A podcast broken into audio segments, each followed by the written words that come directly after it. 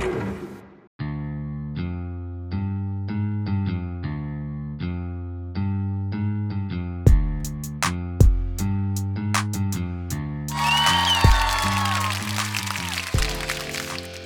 うもこんにちは。今日はトミトがお送りします。昨日はあ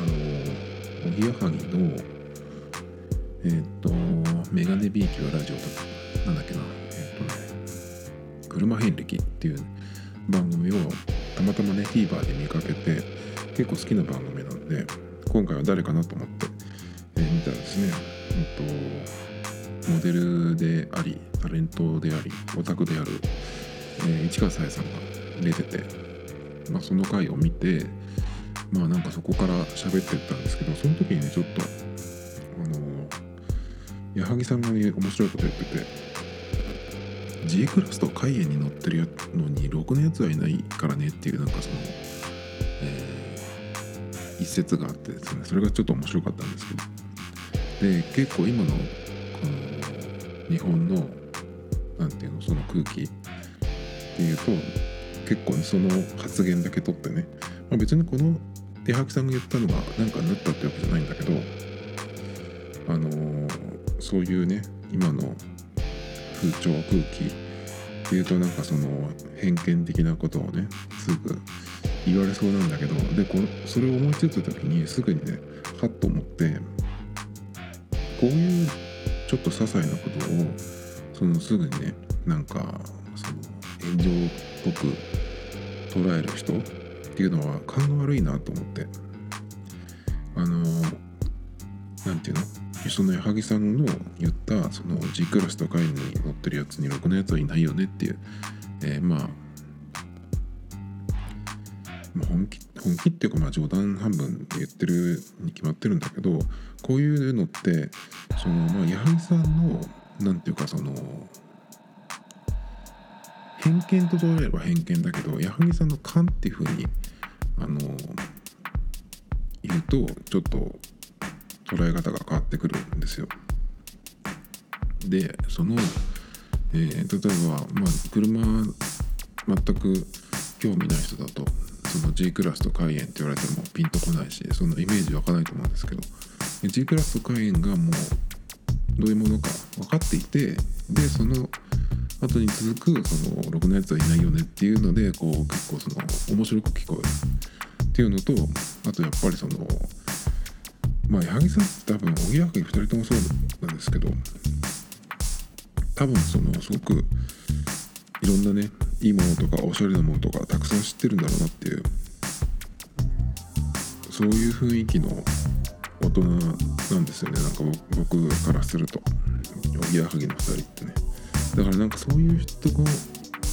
えー持ってるなんかその勘みたいなのがねここで見える。たっていうなんか一言だったんですけどそういう風にそのなんかねまあ炎上的な感じでしか捉えられないって人はちょっと勘が悪い人なんだろうなとちょっと思ったっていう、えーどうでもいい話なんですが今日はですねいくつかえっ、とまたニュースからねピックアップしたものがあるんでそれを喋っていこうかなと思うんですけどまずはえっ、と SIM の話なんですけど、えー Engadget 日本版からで紙 SIM 無制限プランを試す。十分な速度でゲームや動画の使い放題っていう、えー記事なんですけどタクミジャパンっていう会社が、え1月21日だからこれ22日に喋ってるので昨日ですね、え販売を開始したルデータ通信専用サービス紙 SIM っていう、えー日本語のゴッドの神様の神に、まあ、SIM っていうねこのネーミングがすごく僕は嫌なんですけどそれを置いといて、えー月3480円でデータ使い放題ってことでえっ、と100ギガプランとアンリミテッドプランっていうのがあるんですよね。でまあ正月契約好きの、えー料金は両方3000円なんですけど2ヶ月目以降は会員になってるかえっ、と会員って言ってもなんか Twitter アカウントフォローでいいみたいなんですがそれでまあ2990円で、えー、100ギガプラン。それとまあ unlimited っていうことなんであのー、なんだっけ。えー、あだからデータ無制限ってことですね。ちなみに会員じゃないとどのくらい違うんだろう？1500円。違うのかな？1500円1000円と違うんでまあ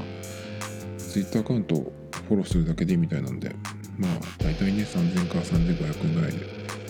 えっと使えるっていうことでまあでも最低契約年数が12ヶ月っていうふうにある。ので最近のそのあの大手3キャリアなんかもあのなんだっけ解約手数料が1000円っていうふうになってまあいつでもねあの解約ができるようになってるんですけど、まあ、それの流れからすると、まあ、1年は使ってくださいよっていうようなあのプランなんで、まあでもこの値段だったらね別に1年ぐらいはっていう感じなんでそんなにその2年縛りとかっていうのに比べたら全然取ったことないんですけど、まあ、結構この値段で、えー、これだけの使い放題。まあ使い放題じゃなくても100ギガってことはかなりだと思うんで僕なんかは今どのくらいかな40か50ギガで1ヶ月使うかな。で固定回線使ってないんで今まあそのぐらいなので100ギガでもだいぶあの、たっぷり使えると思うんですね普通の人でも。まあだからこの記事にも書いてあるんですけど契約のハードルがとても低いっていうことで。えー、まあネットだけで多分いけるってことなんですけどそうですね。あとなんかね身分証明とかのその本人確認の書類の提示を求められなかったっていう。ことでこれはねその音声通話のサービスが提供されてないから OK みたいなんですけどね。まあでも契約にはクレジットカードがえー、紐付けられるっていうことなんでまあそんなにそのなんかざるなものっていうわけじゃなくてまあちゃんとされてるっていうことなんですけど、まあ、僕は個人的にはねちょっとソフトバンクの回線って大丈夫なのかよ。って昔から思ってるんで去年もなんか止まりましたよね。すごい大規模な。あれもあるしやっぱりそのスタートがねやっぱりソフトバンクってそのドコモ au に比べるとその電波割り当てられてる電波が。あのちょっと不利というかそういうスタートだったんですよね。でまあその後はちょっとどう思ってるのかわからないですけどまああんまりそのうん特別使いたいなって、まあ、あんまりちょっといいイメージがないですね。その知り合いでえーと、ソフトバンクエアを家に設置したけど全然繋がんなくてダメだわみたいなね話も聞いたりとかしてるんでやっぱなんかソフトバンクのえー、SIM とかネットワーク大丈夫なのかなっていうのがずっとなんか、まあ、イメージで使ってないからなんですがイメージでずっとあります。で結構ねこういうなんかそのービス SIM カードだけのやつって他にねこの間なんか勝間和也さんのブログでも見たんだけど富士 Wi-Fi だったかな？あれも確かソフトバンクの SIM だった気がする。回線というかね。まあ、だけどこの、えー、上シムっていうのは結構その都内の中心部でも、まあ、普通に出てる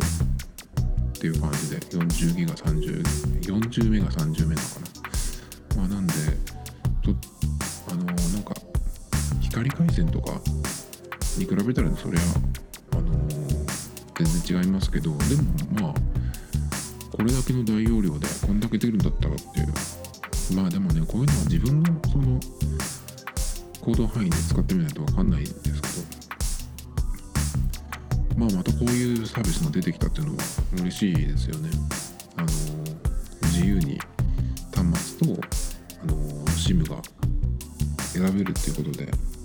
これはちょっとまあソフトバンクのねあのネットワークのものしかあんまり見たことがないんでちょっとねあの他にも出してほしいなっていうところなんですけどただねやっぱり au 僕今使ってるんですけど au の場合ってちょっとドコモとソフトバンクとはえっ、となんかちょっと違うみたいなんでその SIM フリーでの端末を使う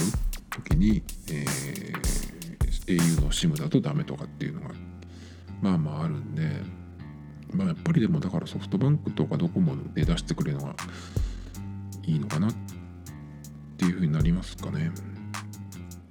でね今 au の、料金プランでデータマックスプランプロっていうのを使ってるんですね。でそれがあの割引とか入るとこの値段っていうふうにボンってあのその公式ページとかで出てるんですけど僕の場合は全くその割引が適用されないので税込みでだいたいそのデータマックスプランプロ1ヶ月使うと約1万円かかってます。なんだなんですがえっ、ー、と今度の2月からは1500円その値下がりするっていうことで。まあ昨日確かそれ喋ったっけかな。昨日か一昨日に喋ってるんですけどあのねまあドコモがその大容量プランで、えー、その容量を30ギガから60ギガにしてきたっていうことでまあ値下げではないんだけどでまあその au のプランよりかは確か安いんですよね。っていうのもあってちょっとまあ対抗っていう形で1500円下げてきたっていうことなんですけどこの今言っった紙シムっていうねこのプランまあ回線はソフトバンクの回線ですけどこの容量でこのスピードが出るものを、えー、この値段でねあの3000とか4000ぐらいの値段で出してくるってことは1500円、えー、値下げしただけでね大丈夫なのかっていうふうにまああとはそのソフトバンクの回線といってもあれですからねそのソフトバンク本体の回線とはまた違うんでどうしてもやっぱり格安系の SIM ってちょっと遅くなることがねやっぱりあるっていうのがまあ普通なんですけど、まあ、この辺こういうのが出てくると au がその大容量プランで1500円下げたくらいでどうなんだろうってやっぱこっちの方にねえ、取られるんじゃないかなとはちょっと思っちゃいますけど。あとはでもこういうこれ系の SIM ってやっぱりこういうの見てないと知らないでいることの方が多いと思うんでテレビの CM とかねいろんなその YouTube とかでも広告バンバン出してくる企業とはやっぱりその認知度が違うんでね分かんないですけど。あとねやっぱりその 5G になってどうなるのかなっていうのがやっぱりちょっとまだ分かんないんですよね。のイメージがまだ始まってないっていうのもあるんですけど個人的にはその 5G っていうのがどういうものなのかっていうのがいまいちちょっとよくわからない。で普通のその今使ってる携帯が速くなるのか。だからまあ 3G から今の 4GLTE になった時みたいにそのスピードが速くなるっていう、えー、進化の方向なのか。でもそのどうも 5G のことをなんかどっかで読んだりするとその今までのその 4G に比べるとその電波の特性が違うっていうかだからその iMAX なんかもそうなんですけど直線は速いけどちょっとこう入り組んだところになると今度電波が曲がりにくい電波だったりとかそれともそれとかあの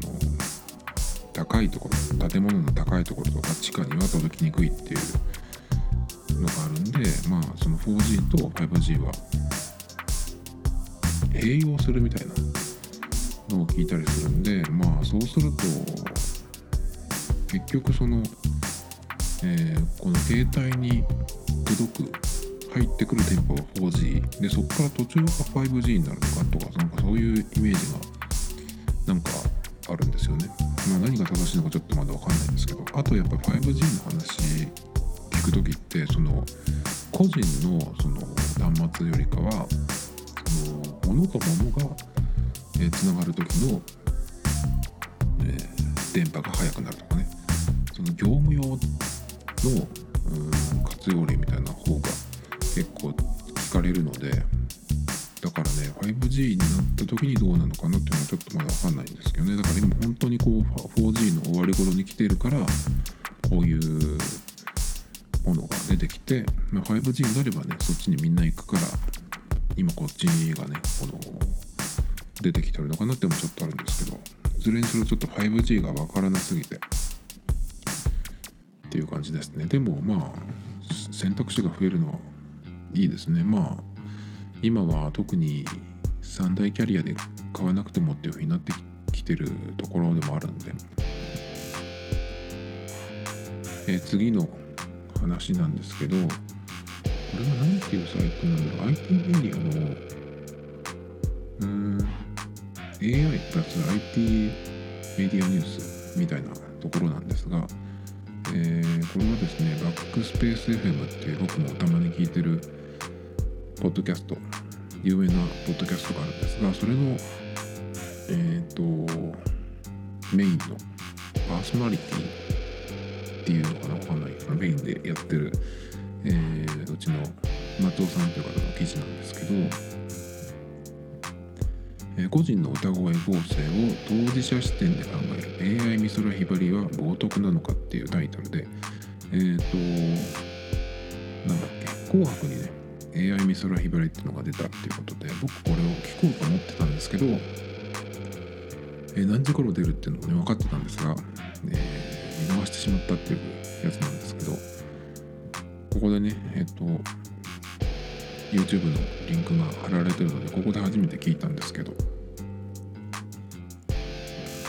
まあこういうね最近この、まあ、美空ひばりさんのやつに限らずそのまあ初音ミクもそうだし初音ミクはちょっとそのこの記事とはちょっと外れますけど。あのー、なんだっけ。えっ、とこの記事の中にも出てくるんですけど南春夫さんのやつとかね。あとは XJAPAN のギタリストだったヒデのやつとか。その亡くなってしまったアーティストのその生前のね声を使って新しい曲を歌わせるみたいなそういうのが結構その出てきてるんですね今。でまあそういう、えま、本人がいないところでねそういうふうに使うのはその死者を冒涜してるとかってよく言う人も必ず出てくるんで、まあ、そういうのをちょっとこう考えるっていう、えーと、記事ではあるんですけど実はこのえっとこれを書いてる松尾さんという方はあの奥さんをね亡くされてるんですね。で奥さんがその奥さんもそうだけど松尾さんも音楽をやってたやってる人でで奥さんがねその生前に残した、えーと、ボーカルトラックからその何て言ったらいいのかな。ボーカロイドのようにね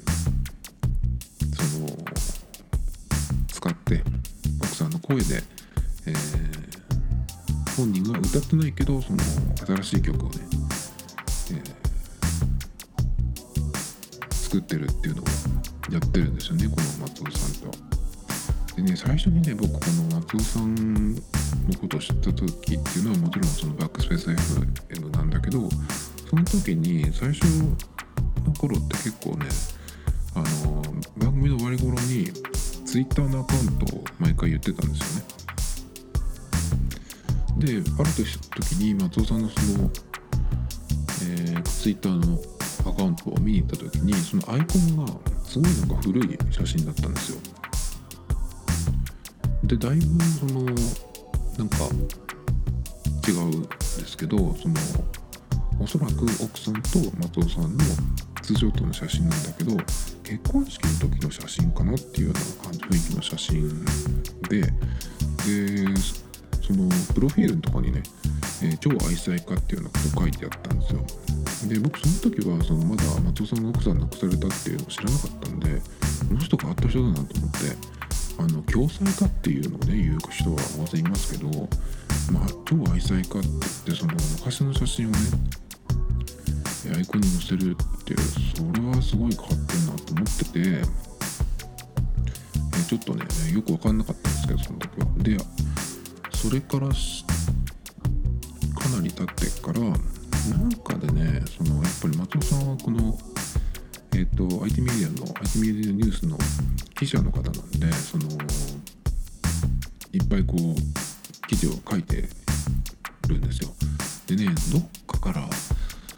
えっとなんどこからつながったのか分かんないんだけど松尾さんのツイッターかこの IT メディアの記事からか分かんないんだけどあのその奥さんが亡くなるまでのそのなんか経緯をみたいのをね書いた、ね、ブログにたどり着いたことがあってでそれを見てねそういうことだったんだってねそこで初めて知って。それがねなんかちょっとねこう結構来ましてあの会ったこともない人なんですけどえっとその奥さんがねまあ闘病生活をされててねまあ残念ながら亡くなっちゃうんですけどそれまでのことをね書いていてなかなかそういうのを書くのって文章を書くお仕事されてる方でもねなかなか辛いと思うんですけどやっぱり、ね、その全然知らない人を読んでるの結構ね、えー、か涙が出るような、あ、ブログだったんですけど、まあ、それを読んでねあそういうことだったんだと思ってでそれからね、えー、そのこういうまあその奥さんの声を使ってそのボーカロイドみたいにしてボーカロイドみたいにしてとかボーカロイドだよね。でそのデュエットをしたりとかその新しい曲としてまあレコーディングみたいな感じで、えー、作ったりとかってしてるっていうのをね、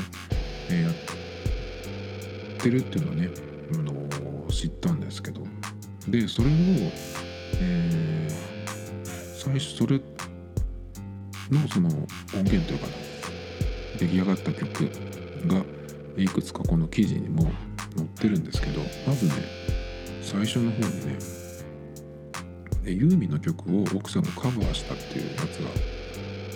1個あります最初に。なんでこれがここに載せたんだろうと思って先に僕ね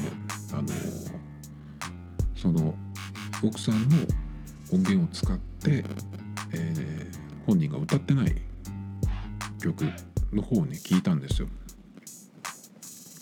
で頭悪いから僕なんかはあのこれを聞いた時に元の声が知りたいなと思ってあだからここにそのユーミンを、え、カバーした奥さんがね普通にこう歌ったやつがあるんだっていうことでねここに載ってるんですよ。でこれを聞いてもう一回その、え、ボーカロイドの方を聞くとですねすごくねえー、あこれはだから同じ人が歌ってるっていう感じにちゃんと聞こえるんですよね。ただねやっぱりボーカロイドだからどうしても何ていうのかな本人が普通に歌ってるのと比べるとあの部分的にはあの口がこう開ききってないような雰囲気のところもあるんですね。だからそれはまあこのまあボーカロイドと本物のうんとまあ違いというか今の限界っていうとこなのかなと思うんだけどでも、ヒデのねえっ、ー、と「コギャル」っていう曲もかなりよくできてたけどやっぱりどっかしらまあそのあここはちょっと厳しいところかなっていうのもあるんですけどあれもでもよくできてたと思うんですよね。いやでもねこれね本当にねすごくよくできてて。でねこれはまあその、まあ、聞いてもらえば分かるんですけどでこのまあ、えー、記事そのまあ最近一番最新ではその「紅白」でね美空ひばりの、えー「あれから」っていう曲が、えーね、歌われたというかそのまあ発表されたなんて言ったらいいかな。まあその AI 美空ひばりが出たっていうやつでねまあこういうのがその最近出てきてるんでそれはなんかその、えー、どうなのっていうのも出てきてるっていう、まあ、話なんですけど、まあ、それ自体はねその記事読んでもらった方があのいいというかさらにねこここれのことに関して、まあ、別の人が、えー、総括してるっていう記事にもリンクが貼られてるので、まあ、それをね、えー、まあどういう人がどんなことを考えてるかっていうのをねまあ興味があったら読んでもらおうとして僕はね別のことを思ったんですよ実はこれを読んで。でっていうのは何かっていうとこれの場合って亡くなった人は個人のその意思とかは別にして、えー、その個人の意思じゃなくてその今生きてる人がその亡くなった人の声とかねその CG を使ってあたかもその生きてるように使うっていうのは、えー、それを見てそのなんかいろいろ思う人がいるっていうことなんですけどこれってその亡くなった人だけをやるんじゃなくて現役の芸能人がこれでやったら面白いんじゃないっていうかね、えー、もっと出てきたら。そうしたらその、まあ、美空ひばりだったりヒデとかはね亡くなった人なんだけど今生きてる全然その現役でバリバリにやってる有名人とか芸能人が映像で出る時に CG とか AI で、えー、活動するっていう風になったらその今個人かどうかっていうのは関係なくなってくるっていうかねその美空ひばりをが生きてた時に知ってる人だったら美空ひばりが今新しい曲で歌ってるっていうのはありえないっていうのが分かるんだけどそうじゃなくて例えば若い人二十、えー、歳ぐらいの人10代の人とかが見たら、えー、その現役で CG として CGAI で出てきた芸能人も美空ひばりもヒデも同じように見れるっていうことなんで、えー、現役の人が出たら面白いんじゃないかっていうのをちょっと思ったんですよ。例えばねイメージしやすいのは僕がパッと思いついたのは木村拓哉さん。でなんなんていうかなやっぱりその木村さんってやっぱりそのキムタクっていうそのイメージがあるじゃないですか。でパッて浮かぶのってやっぱりあのドラマの役でいうとヒーローとかあれなんかもまさにそのキムタクをやってるっていう感じの、えー、役だ役っていうか、まあ、ドラマだと思うんですけどもし木村さんが木村拓哉さんがその今後ね、えー、映像で出る時に CG とか AI で、えー、出るっていう風になったらですねずっとだから20代とかあのドラマの時の、えー、年齢とかねっていう風にずっといられるわけです。年取らない。一番いいとこでその止めておけるっていうかずっとその年年齢で生きていける続いていくっていう風にしたら、まあ、舞台俳優とかじゃ無理だけど映像メインでその活動してる役者というかタレント芸能人の人だったらね、えいいんじゃないかなと思うんですよ。だから本物だったらその年を取っていくんでやっぱりその20代とかね30代と同じ役を、えー、50代とかになった時にはきつい厳しいですけどその人のイメージっていうのが出来上がってる人が、まあ、そこでねその止めちゃうというか、えー、他にその役者さんとかってどんどんこう自分をこう年取っていくと変えていくって人もいるけど変えられない人もいるじゃないですか。そうするとなんかやっぱりその年齢とのギャップが出てきてちょっとこうきつく見えちゃう人もいると思うんですけどそっちの人はねだからこの CG AI タレントみたいになるってのもいいんじゃないかなと思うんですよね。だからそうなればあの釈由美子とか浜崎あゆみとかねその今バージョンいくつなんだとか言われるような人はその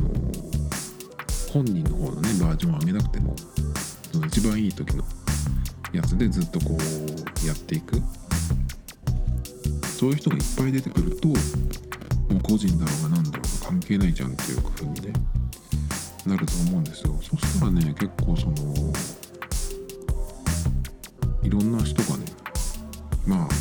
しい、えー、タレントみたいな感じでずっと生きてられるっていう風になったらなんかそれも面白いかなと思うんですけど、まあ、そうなるとね今度こう入れ替わりがなくなるかなとか思ったんですけどまあそれはそれでその時の流行とかもあるんで、えー、まあコロコロ変わると思うんですけどそんなのはどうでしょうっていうことをちょっと思いましたね、まあ、でそれになると1日に別の仕事が同時にできるんで売れる人はももっともっと売れるっていうふうになると思うんですけどね。で知らないうちに本人が、えー亡くなってたとかね。あとはその本人が、えー CGAI で活動してるその自分の分身みたいな。それにその迷惑をかけないように生きていかなきゃいけないっていうね。まあ今なんかもそうですけど。えっ、とまあだから捕まってしまったりとか。そっちの方が結構難しいかな。本人は本人でその人間の生活があって、えーだけどまあ CG は活動してるっていうことでね。結局はあの変装しないといけないみたいになっちゃうのかな。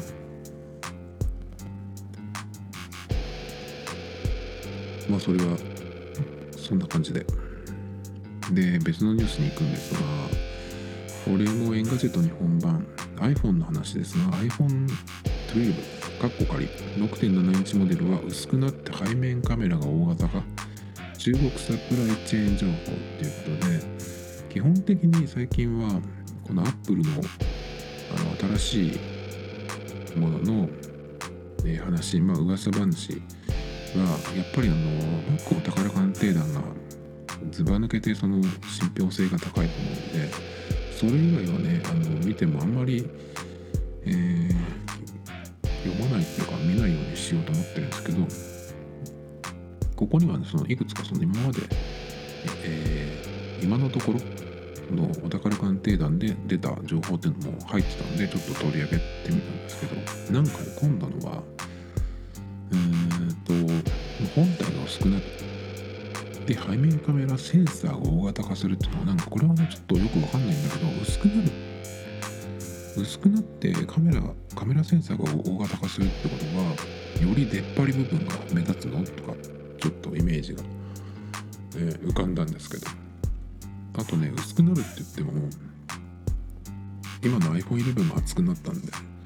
もう元に戻るっていう感じかな。で今のえっ、と11 Pro Max が 8.1mm で、まあ、今その言われてるのが 7.4mm になるってことなんで。まあ結構薄くなる。それか今のが結構厚くなった。のかどっちかですけどね。でなんかでもデザインは今の11とあんまり変わらないみたいですね。そこはちょっと残念。で今のところその出てる情報だと、えーこれはいいなと思ったのが全て有機 EL ディスプレイいくつかのその4モデル出るのかな？っていう噂なんですが有機 EL ディスプレイと Face ID が搭載されるってことで有機 EL ディスプレイっていうのは全部がねそれになったらいいなと思います。今の iPhone11 かあのーレンズが2個の方ですね。レンズ2個なのに四角いユニット。っていうのがちょっと僕は残念であれが縦だったらな買ったかもっていうところなんですけどまあ4モデルともね有機 EL ディスプレイ今のその iPhone11 プロじゃない方で11が確か液晶だったんでそれはちょっと残念だなと思ってるんですよね。まあそれが有機 EL ディスプレイになるんじゃないかという話なんでまあそのままなればねちょっとえーナイスかな。と思うんですけど肝心のねえーこれフェイス ID 全部フェイス ID ってなってるんで指紋認証はならないのかっていう。そこがちょっとまだ分かってない。それともならないのか。それからまあ相変わらずトリプルカメラで、えー四角いやつ。そしてま USB-C になるのかっていうのもまだ出てない。それからねえっとカメラのことばっかり言われてるんですけど表面表面じゃないや前面。あれがノッチはまだあるのか。まだ鶴瓶みたいな頭なのかっていう。ところですね。それが変わらないと、えー結局はまあ何も変わらないじゃんっていう感じでかなり個人的には、えーがっかり本って感じで2020年も、ていくのかな。いや本当に iPhone 欲しいモデルがどんどん出なくて困っちゃうんですよね。AppleWatch も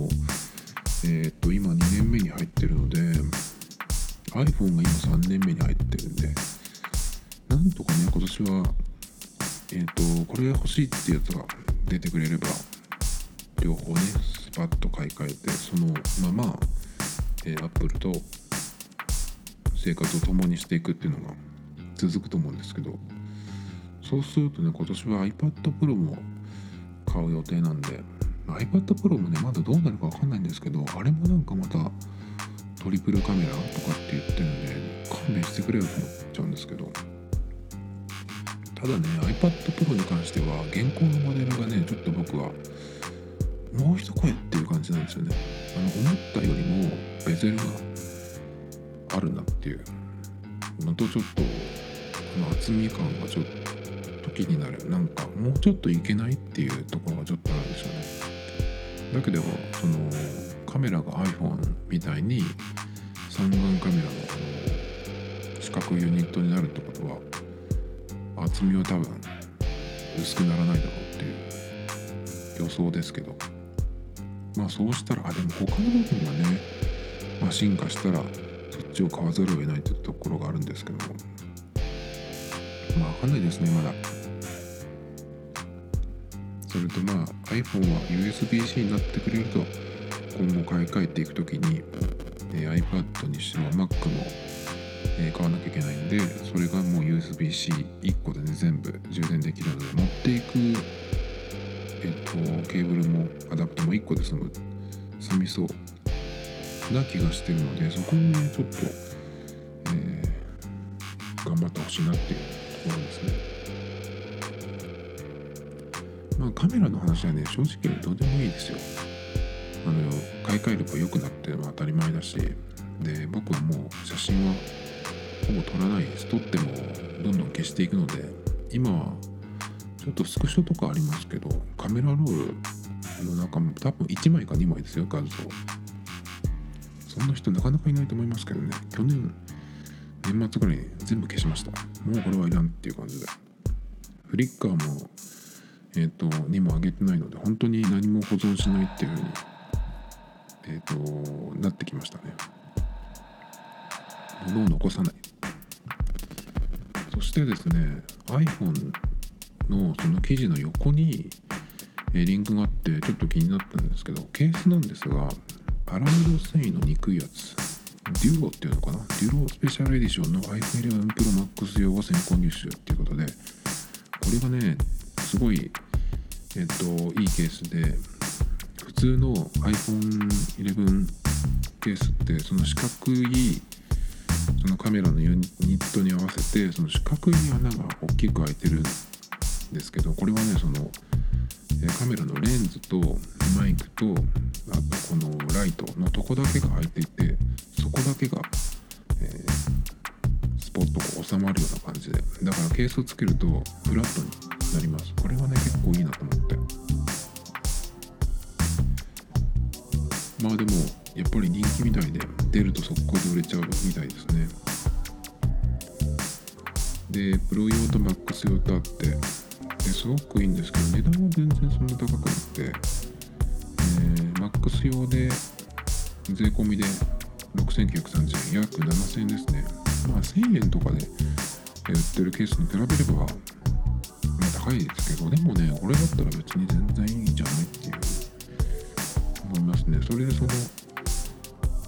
あのエッジの部分もすごくこう画面の方まで来てないのでガラスの保護シートを干渉せず貼れるっていう感じでねかなりいいですね。ワイヤレス充電も問題なく使えるみたいですね。これカラバレ出たらいいな。やっぱこういうのも作ってくれるとこがあるといいですね。そしてですねこれも Engadget 日本版なんですけどこれが最後かな。今後の Apple Watch は病気の予防に活躍。クック CEO が早期発見は医療費を大幅削減と発言ということでえっ、ー、とこれから出る Apple Watch の新機能まあ、まだ未発表のものですがそれがその予防医療に関連するものになるんじゃないかっていうようなまあ匂わせ的な話が出てるよっていうことなんですけどアップローチで病気の予防ってどういうことなんだろうっていう今のところはその心臓のねえっ、となんていうの、えー観察みたいなことがまあできるのとあとは日本はまだですけどあのもうアップローチで心電図が個人的に取れてそれをあの医者に持って行って使えるレベルにななったかなってるとかっていう話なんで、まあ、そういう、えー関係なんだと思うんですけど。これよアップローチで。その病気の予防に活用できるっていうのはなどういうことなんだろうって、まあ、さっぱりわからないんですけど。しかしあれですよね。アップローチでその心電図取れるってやつ。日本はいつになったらなるんだろう。っていう感じですっかり忘れてましたけど。いつ4になってなった時かな。3の時だけかな。この機能が入ったやつって。確かデジタルクラウンのところで測るんじゃなかったっけかな。心電図をだけどねもうどんどんやらないと。iPhone もそうだしそ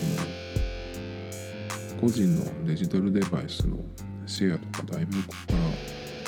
変わってくるかもしれないので今と同じそのことをやろうと思ったら iPhone とか Apple のねその売り上げを、えーしっかりねまあキープというか伸ばしていかなきゃいけないと思うんですけどそれとこういうところが間に合うのかっていう話ですけどね。まあこの辺はでもまだアプローチに関してはまだ一応個人的にはあのまだまだいろいろなるんじゃないっていうあるんじゃないかなと期待してるんでまあ健康分野の話ばっか出てくるんですけどそうじゃなくてなんかそのなんていうのかな他のことも何？アプローチでできることというか。増えるといいなと思うんですけどやっぱりねアプリがあんまりその目立ったものが相変わらず出てこない。っていうのが何ていうのかな。アップローチ自体は売れてるとは聞きますけどあんまりその使ってる人としてはなんかこのアプローチが来てるっていう実感はあんまりないんですよね。まあでも